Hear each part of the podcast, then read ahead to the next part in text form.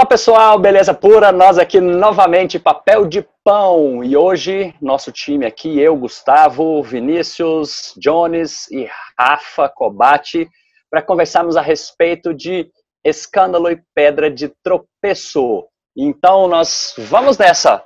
Obrigado porque você está nos acompanhando e por assistir mais esse episódio nosso aqui. Bora lá, gente! Por que, que nós pensamos nisso daqui, né? Essa semana aí, acho que todo mundo está acompanhando fenômeno no Facebook, a criação de avatar. E aí alguns aí só estão esperando, porque sempre tem uma modinha dessa aí em alguma rede social, depois vem aquelas, né? Exclui, porque tem alguém roubando seus dados, e não sei o que, aquela coisa e tal. Mas aí a é gente o demônio! é, se manifestando aí, né? E aí a gente já viu no outro episódio que se eles quiserem ter seus dados, eles já vão ter mesmo, não tem dessa não. Uh, o que me chamou a atenção foi que alguns começaram a colocar isso como trazer escândalo para a igreja, no sentido de que a criação disso, de um personagem, isso aí ia ferir alguns princípios bíblicos e tal.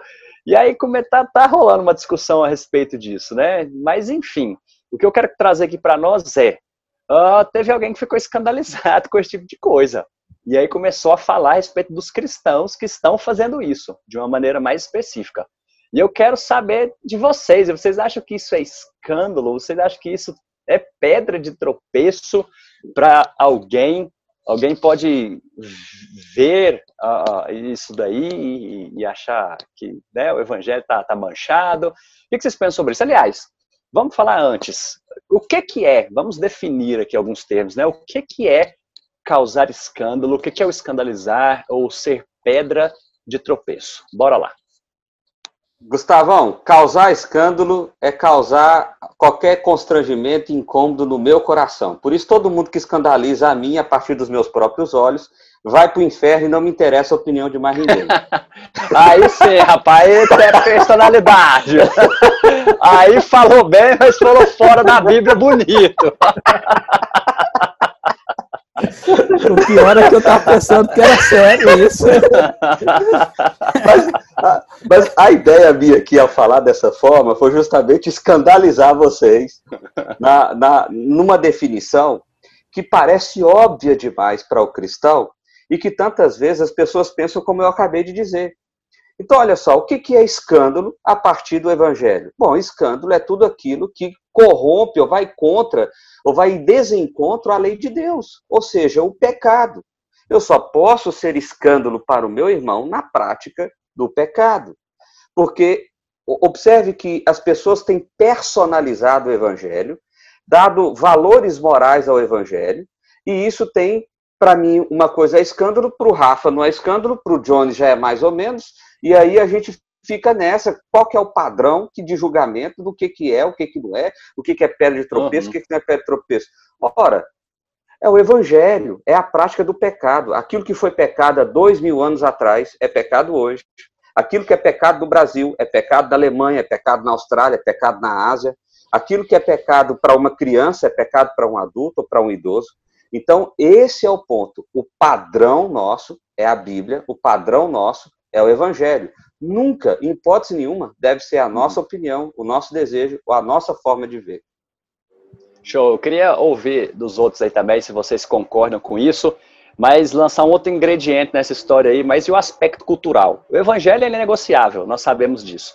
Mas quando a gente entra para o aspecto cultural, isso também não deveria ser levado em conta? É, quanto à questão da cultura, creio que não deve ser considerado. A gente deve tirar do evangelho ah, tudo aquilo que é cultural e entender as nossas diferenças culturais. Eu não estou dizendo que a gente tenha que desrespeitar a cultura de determinado local, etc. e tal. Não, não é isto. É, nós somos seres que são culturais, nós temos cultura, mas é uma coisa gritante. Vou dar um exemplo, sou rondoniense. Lá em Rondônia, é, sinuca, por exemplo, é algo totalmente pecaminoso.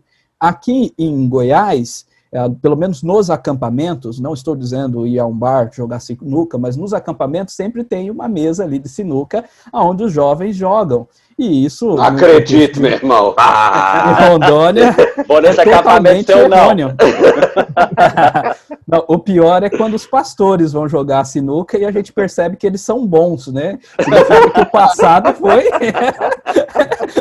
Ô, Jones, eu gostei desse exemplo aí, estou te interrompendo para. Vamos pensar aqui: os nossos jovens estão nos ouvindo, os adolescentes estão nos ouvindo, e ele vai falar lá pro pai dele o quê? Fala, tá vendo? O pessoal lá disse que eu posso jogar uma sinuca. Mas como que a gente acha equilíbrio nisso então? E, acaba que a gente ainda não, não, definiu, o Vinícius começou aí, eu quero ouvir mais ainda essa definição de escândalo, pedra de tropeço, mas o que, que, você falaria para um jovem, um adolescente que está nos ouvindo para achar equilíbrio em toda essa situação? É, eu acho importante, dentro daquilo que o Jonas colocou, estabelecer é, é padrões e, e, estabelecer, na verdade, é, é, alicerces, né? O que é pecado é pecado. Pecado está tipificado nas escrituras. A lei está lá, são cinco livros lá da lei que estabelecem muito bem o que é certo e errado dentro da lei moral de Deus. Ah, tudo que se desenvolve em relação até a, a, a, o cristianismo está ali na lei. Ela não mudou. A lei é a mesma. O Novo Testamento não, não tirou o, o, o, peso e o valor dessa lei. Ela está ali e, e o mundo será julgado por essa lei. Então isso não muda. E aí, aquilo, eu vou pegar o exemplo que o Jones colocou. Você não tem lá na lei, não jogará sinuca. Né? Então, o, o que é pecado está muito bem estabelecido ali. A gente não precisa sair disso, a gente precisa, na verdade, entender essa lei. Agora, é, nós entramos ah, num aspecto que é subjetivo. Tem certas questões que você, a partir da lei, vai julgar o que é certo e errado, diante da cultura e da circunstância que você vive. E aí que entra a questão da maturidade. Você falou uma palavra muito importante aí, Gustavo, equilíbrio. E esse equilíbrio, ele, ele não vem a partir da liderança da igreja, ele não vem a partir do julgamento de outro, esse equilíbrio vem a partir do Espírito Santo que habita cada um de nós. Até porque essa lei não tem poder mais de condenação sobre nós. Ela tem poder de orientação certo. para os cristãos. Sim. Mas, Rafa, uh, talvez então uh, eu posso alegar que se eu estou fazendo determinada coisa e o Espírito Santo, diante do que você me disse aí, e o Espírito Santo não está me incomodando, então eu posso fazer. Teoricamente, não. de acordo inclusive com Martinho Lutero, é a consciência. E aí que está o aspecto do cristão no seu relacionamento com Deus. A igreja existe para trazer a, esse, essa, essa convivência em comunidade e alertar aqueles que possivelmente estão em engano. Tá? Rafa, deixa, eu deixa, perguntei deixa... isso, e eu acho que é o que o Vinícius vai falar aí agora, porque eu creio também que a questão do Espírito Santo, claro, nós entendemos isso, né? Porém, uh, envolve muita questão de maturidade. E aí, quando a gente pega alguns textos bíblicos aí falando exatamente sobre isso, né, do escandalizar e tudo, cita lá os, os termos utilizados, o débil, o fraco na fé, e aquele que já tem uma longa carreira, né? Eu creio que a gente consegue encontrar equilíbrio nisso daí, trazendo a questão de maturidade cristã também, porque senão pode ter alguém aí que está chegando à fé agora e para ele tudo é, tudo é possível. Né? Ele ainda não tem esses parâmetros, falando, pode deixar que o Espírito Santo vai me guiar. Mas é, eu acho que isso tem a ver com maturidade. Só, só para é. complementar o que você falou, antes de passar para o Vini, porque senão eu posso ficar mal entendido, tá? A, o que você, você disse sobre a questão da maturidade, basicamente é esse equilíbrio, é essa proximidade, uhum. tanto que você vai ganhando com o tempo.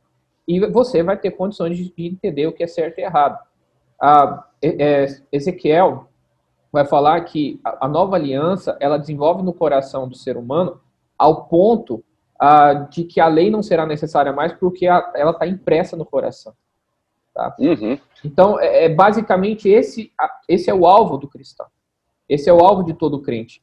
Entretanto, vai haver erros nesse caminho. É dessa luta que Paulo fala quando ele diz lá em Romanos 7 da luta contra a carne. Esse é o processo Legal. da santificação. Tá? Então, é, a lei é a lei. As circunstâncias devem ser julgadas a partir da lei, pelo Espírito Santo agindo em cada um de nós. Deixa eu só fazer um, um arremate, só para uh, responder a pergunta dos adolescentes. Né? Os adolescentes, quando chegarem aos pais, qual é o conselho? escutem os seus pais. É os seus pais que vão decidir isso. Excelente. Excelente. Boa, Excelente ter colocado gostei, isso, Jones. Gostei, boa, Jones. Boa. Dê um like. Minha aí, filha. Gustavo. Ô, filho, deixa eu te cortar, moço. Hoje todo mundo tá te cortando aqui, né? Corta, Cara, corta, porque corta. isso que o Jones falou, Essa semana eu fui procurado a respeito disso, né? Um rapaz que me perguntou sobre baralho, o que, que eu achava sobre isso. Aí do nada ele perguntou isso, eu falei, cara, isso aí deve ter algum contexto, né? Ele tá me perguntando, me conta a história, por que, que você tá chegando nessa pergunta aqui? Aí ele falou, porque joga e os pais são contra, mas ele joga com a turma de conhecidos e tal, e aí jogar tranquilo não, já não tava legal e começaram a apostar, mas era tudo amigo, a, a maioria era tudo da igreja e tal, e aí eu falei, ah, cara, agora eu entendo. Então, né? Foi exatamente nesse, nesse ponto aí. A Bíblia não traz, não, não jogue baralho mas tem princípios. Eu acho que é isso que vocês estão falando. Existem princípios que são inegociáveis, nos quais direcionam a gente para isso, né? Para entender essa questão. E eu falei, cara, primeiro é honrar seu pai e mãe. Seus seus pais, tudo bem. Uh, pode ser que eles, uh, você ainda precise conversar com eles, mostrar biblicamente, porém eles são contra. E aí entra essa questão, honra, honra, é, desonrar pai e mãe é pecado. Desonrar pai e mãe é pecado. Pois é, exatamente esse o contexto. Aí os caras começam a questão de gestão de tempo, gestão de dinheiro, que o dinheiro nem é deles, é o pai que dá, e olha o que, eles estão fazendo. Então acho que segue nesses princípios aí que ajudam bastante. Foi um excelente conselho esse daí. Fala, Vinícius! Aleluia! Bom, eu, eu, vou tentar arrematar aqui alguma coisa do que cada vez que alguém for dando opinião vai passando um negócio diferente na cabeça. Mas uh, eu acho que existe um critério objetivo para a gente não ficar muito subjetivo no, no, no que, que, é o sentido do Espírito Santo, do que, que é ser guiado pelo Espírito Santo. Eu, eu, tenho muita preocupação com isso, que as pessoas, ah, eu, eu sinto paz, então tá tudo certo. Às vezes não. Às vezes não, às vezes o pecado é tão forte seu coração que ele trouxe paz. Então, só para tentar deixar um, um, um, uma situação aqui mais objetiva. O Espírito Santo nos guia, e a partir do momento que nós nos enchemos dele, esse é o conselho de Paulo, quando ele vai dizer lá em Efésios. Então, nós precisamos encher do Espírito Santo, significa buscar a ele de maneira ativa nesse processo, intencional nesse processo. Buscar o Espírito Santo significa se aproximar de Deus, conhecer da palavra de Deus e então ser guiado por essa palavra. A partir do momento que eu sou um cristão genuíno e verdadeiro, o meu desejo, a minha vontade, a minha vida serve o propósito de glorificar o Senhor. E a, o grande problema do cristianismo que eu vejo hoje é essa briga moral. É certo, é errado, pode, não pode, é pecado, não é pecado. Meu amigo, eu vivo para a glória de Deus, eu deveria viver para a glória de Deus. Então os dilemas deveriam ser diferentes. Isso glorifica o nome do Senhor? Isso, isso, isso honra o Senhor? Isso cumpre o propósito para o qual eu fui chamado? E aí, talvez, talvez, a gente seria melhor guiado pelo Espírito Santo do que ficar tentando achar brecha na lei. É igual esse exemplo aí do, do, do, do baralho. Pode, não pode? Ah, pode se for assim, pode se não for assado. Pode se é. tiver sinuca no acampamento, se tiver em casa já não pode. Pode se nos. Peraí, meu amigo, eu preciso ter o propósito claro de servir ao meu Senhor e viver para a glória do meu Senhor, de forma que eu posso pegar algo que é moralmente aceito, como beber refrigerante, e tornar isso pecado. Sim. Então, esse, esse é o problema. Então, nós precisamos ser mais objetivos do que subjetivos. Objetividade é buscar o Senhor, buscar entender a palavra do Senhor, buscar ser cheio do Espírito Santo do Senhor, para então ser guiado por esse próprio Espírito. Show, excelente. E diga, Jones. Só um comentário, né? O, o Rafa falou sobre a lei, a lei está aí, os cinco primeiros livros, e eu sei que uma crítica que é possível uh, já aparecer nos comentários aí do nosso vídeo é: não, mas a gente não vive a época da lei, a gente vive a graça, a lei do amor. Tudo bem, vamos, vamos pensar aí na lei do amor. Nós vivemos a lei do amor. O grande mandamento é amar o próximo. Mas como você ama o próximo? Né? Não matando ele, não roubando, não, não desejando não desejando as coisas dele, honrando pai e mãe. Uai, mas isso daqui já estava escrito em outro livro, né? Aonde? Uhum. Lá na lei mosaica. Então, a lei do amor, ou a, a, a lei do Espírito Santo, é, na verdade, é. o conduzir do Espírito aquilo que ele já nos ensinou na lei mosaica sobre os princípios morais. Claro que nós não vamos, estamos dizendo aqui que a questão dos sacrifícios nós vamos fazer e tal. Não, isso realmente passou que Cristo é o sacrifício perfeito. Mas não matar, não roubar, não mentir, isso tudo está no Antigo Testamento e isso tudo é repetido no Novo Testamento. Excelente, show de é bem, bola. É, é, bem importante a gente uh, perceber nessa, nessa discussão nossa que a gente está numa gangorra. É, se a gente puxa muito para um lado, quem vai ouvir a gente, ah, eles estão falando que a gente pode fazer tudo. Se a gente puxar muito para o outro lado, ah, eles estão dizendo que ah, você tem que ter regrinhas na sua vida de uso e costume para poder agradar a Deus. Seremos acusados legalistas. Exa exatamente. Ou nós somos. Ou libertinos. Ou libertinos, exatamente. Então, esse é o. Ou dos dois. Da mesma frase, a pessoa fala os dois. Bando de hereges, isso que vocês são. Mas é, só, só para tentar explicar, qual, por que, que a gente chega nesse ponto de ficar discutindo esses, esses detalhes, que para mim são detalhes dentro da vida cristã, porque o que tem que se observar é a cruz de Cristo e não a, a, se tal coisa é certo ou errado. Porque a gente, a gente confunde, dentro do nosso processo da salvação, a, a ideia da redenção em Cristo e a santificação no Espírito. Que, deixa eu tentar explicar isso daí. A, a gente tem na nossa mente, no nosso coração, principalmente pelo espírito católico do brasileiro, de que nós temos que agradar a Deus para alcançar a bênção dele. E aí o cara tenta fazer o que é certo para agradar a Deus, o que é certo para agradar a Deus, para ter uma justificativa diante de Deus. Ao fazer isso, ele está tendo uma atitude extremamente egoísta e, consequentemente, não está agradando a Deus. Tá? Então, só para começar por aí. A, a santificação não leva à salvação. O trabalho de fazer as coisas corretas diante de Deus não vai te salvar. Tá? A santificação ela é um processo posterior à salvação. Você já está salvo, redimido em Cristo Jesus pela ação do Espírito Santo.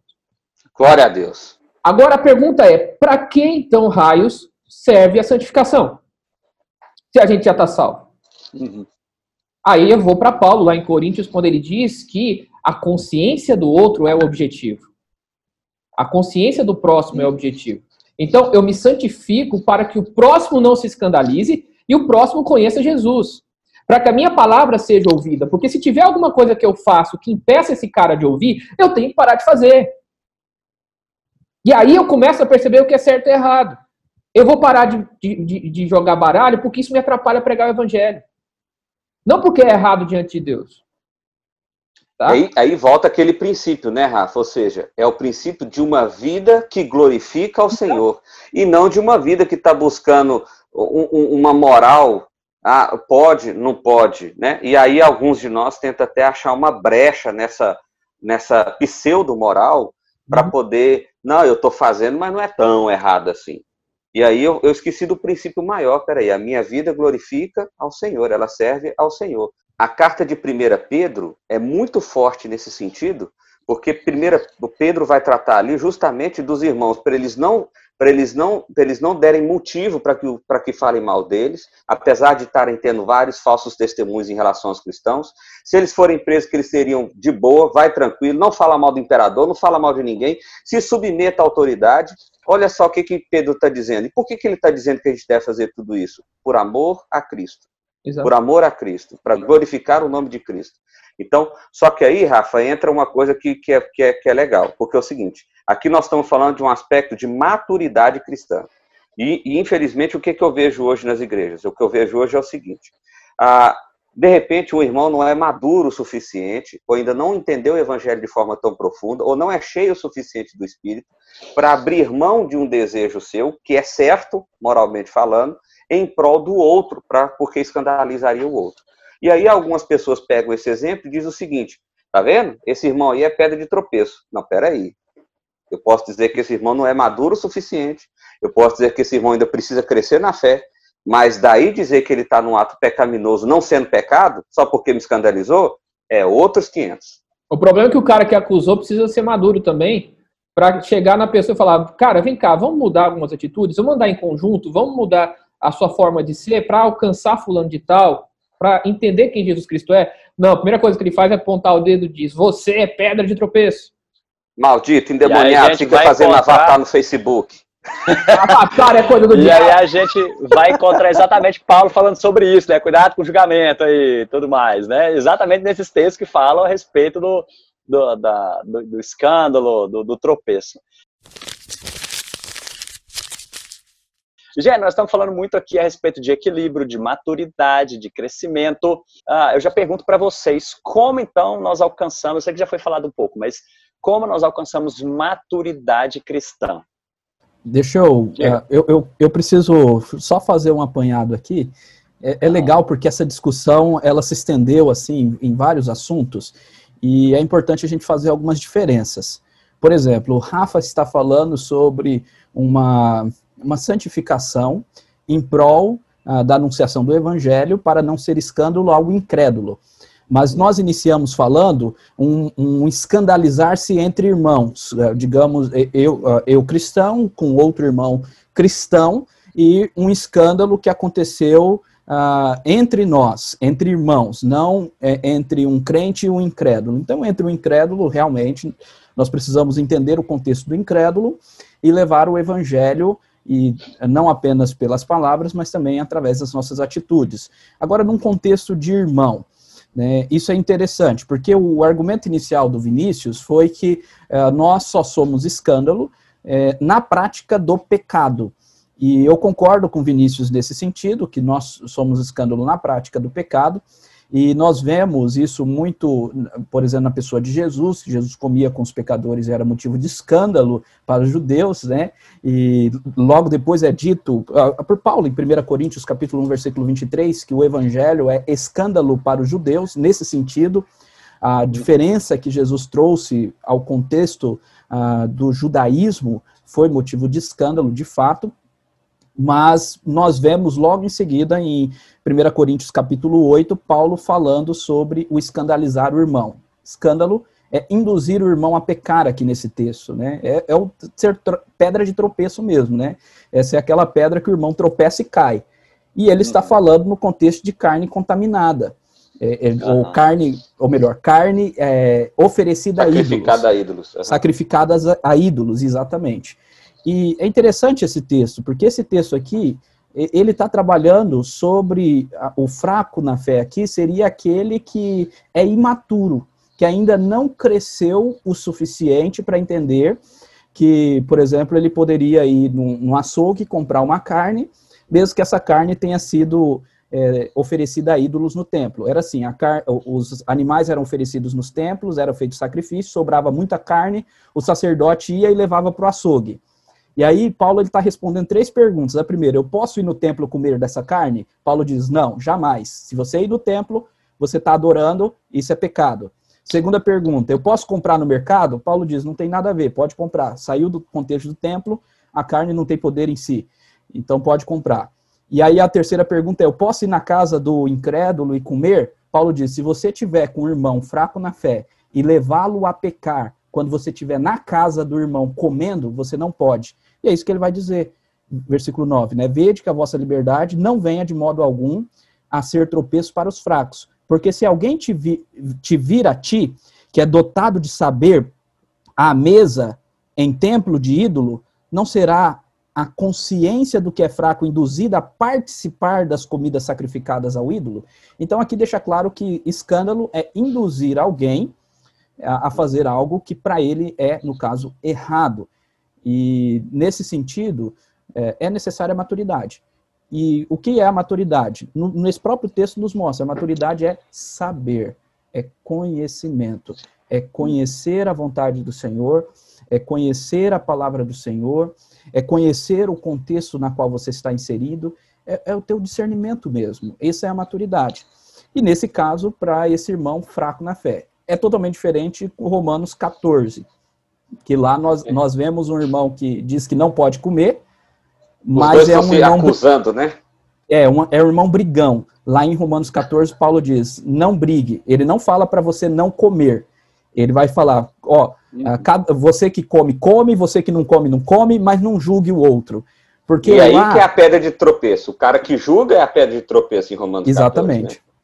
Lá não é esse irmão fraco que é induzido a pecar. Lá é aquele irmão que não vai ser induzido a pecar, mas discorda veementemente e quer brigar com o irmão que não tem problema algum, quer brigar contra isso. Ele não vai cometer o pecado, mas ele é um irmão brigão, quer convencer o outro de que isso está errado. Ou seja, Jones, aquela é, pessoa de hoje, Jones, que fica no Facebook o dia inteiro procurando, achando, procurando o que, que o outro irmão está fazendo de errado, o que, que irmão. Eu conheço até pastor que está fazendo isso, sabe? O cara começa a bisbilhotar as igrejas dos outros, começa a bisbilhotar a pregação dos outros, começa a bisbilhotar a programação que está acontecendo ali, só para dizer: olha que escândalo do evangelho. É o irmão de Romanos 14. E Paulo está dizendo: você é a pedra de tropeço, não o outro lado de lá. É.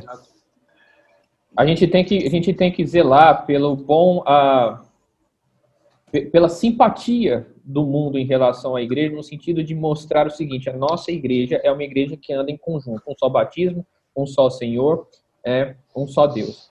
Então, assim, é, é, a, gente, a gente precisa entender que nós estamos caminhando para o alvo que é Cristo Jesus. É, o Jones colocou uma coisa que o Vinícius já de cara já, já pensou no exemplo, eu também, porque está sendo muito, isso é muito evidente saiu a moda do Avatar agora, já saiu um monte de pastor e irmãos nossos criticando e descendo a lenha que Avatar é um negócio da, da, da doutrina hindu e tal. Todo mundo sabe disso. Agora, por que, que vai ficar pesquisando é, esses elementos para problematizar, para trazer intriga, para trazer dúvida na cabeça dos irmãos? Esse não é o problema da igreja, gente. O problema da igreja não é pôr avatar no Facebook, não.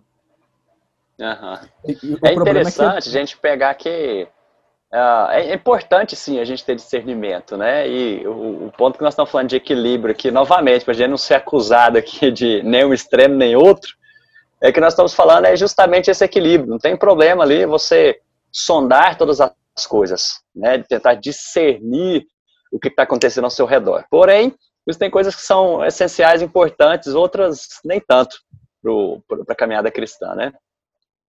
É, e o problema é que é uma seguinte, falta sabe? também de de entendimento, é só esse comentário sobre o avatar, né? Uma, uma falta de entendimento é, do uso comum do termo avatar. É, se, o, se o termo teve origem a uma, uma cerimônia religiosa hindu, vários outros termos da língua brasileira também tiveram origem em cerimônias. Agora, o termo avatar, num contexto de mídias, no contexto de internet, é, significa um boneco que você se representa no, nas mídias, né? No, por exemplo, num é. jogo, você tem o seu avatar, que é aquilo que te representa ali. E por aí vai. Então, você, você meio que confunde as esferas, né? confunde a, utilização do termo, confunde a própria língua para fazer a sua pseudo-interpretação mística, demoníaca e por aí vai. A, a, a, sua bandeira ideológica, né? Até, até é interessante isso, Jones, porque é o seguinte: se nós, como evangélicos, vamos começar a achar problema em tudo que se diz, a gente vai achar problema se a gente for pesca, é, pesquisar a etimologia e a origem das palavras, é aquela história que eu sempre falo, né? Vamos cavar um buraco e vamos enfiar todo mundo lá dentro, porque aí a gente não corre risco de pecar. Eu, eu diria o seguinte, Gustavo. É, uma vez, quando a gente estava no seminário, a gente foi participar de um congresso, primeiro ano do seminário, só de pastores, e teve um futebol nesse, nesse congresso. Não sei se vocês vão lembrar. Foi lá em Caldas Novas. Uhum. E aí, nesse futebol uhum. lá, tinha um pastor muito habilidoso jogando e tal, e etc. E um outro pastor lá, meio zagueirão, ficou muito nervoso com aquele pastor habilidoso. E aí o zagueirão desceu a mutamba no habilidoso, e aí passou mais um pouco, outra batida, e passou mais um pouco, e eu, e eu me lembro que eu estava ali de fora olhando aquela cena e falando, gente, esse negócio aqui vai dar errado. E eu confesso que, como seminarista ali, primeiro ano de seminário, a gente tem uma visão ainda muito romântica das coisas, aquilo, aquilo trouxe um certo escândalo para o meu coração, no sentido de, poxa, o que, que esses caras estão fazendo aqui? Só tem pastor aqui, e um deles está tentando matar o outro. Então, o, o ponto que eu acho que a gente tem que pensar é o seguinte, quando a gente pensa no, no fraco, no débil, naquela pessoa que precisa, ou mesmo no não cristão, todas as minhas ações devem servir para refletir a Cristo, todas elas. Se você tiver isso no coração, meu irmão, dificilmente você vai ser pedra de tropeço. E se ainda assim alguém te acusar disso, fique com o coração em paz, porque possivelmente o acusador é que está sendo pedra de tropeço. Então, a, a, a lógica do evangelho é essa: viva para a glória de Deus, expresse a glória de Deus, para que assim a glória de Deus passe por você através de outros. Amém. Eu creio que assim, com, com esse uh, comunicado aí, nesse conselho, nós já podemos partir para o nosso encerramento aqui. A não ser que alguém queira fazer alguma palavra aí brevíssima para nós encerrarmos aqui. Tchau! Essa palavra é ótima. Gente, muito obrigado por terem nos acompanhado até aqui, uh, nesse bate-papo, nessa conversa. Nós estamos à disposição de vocês. Que Deus os abençoe e até a próxima. Valeu, gente.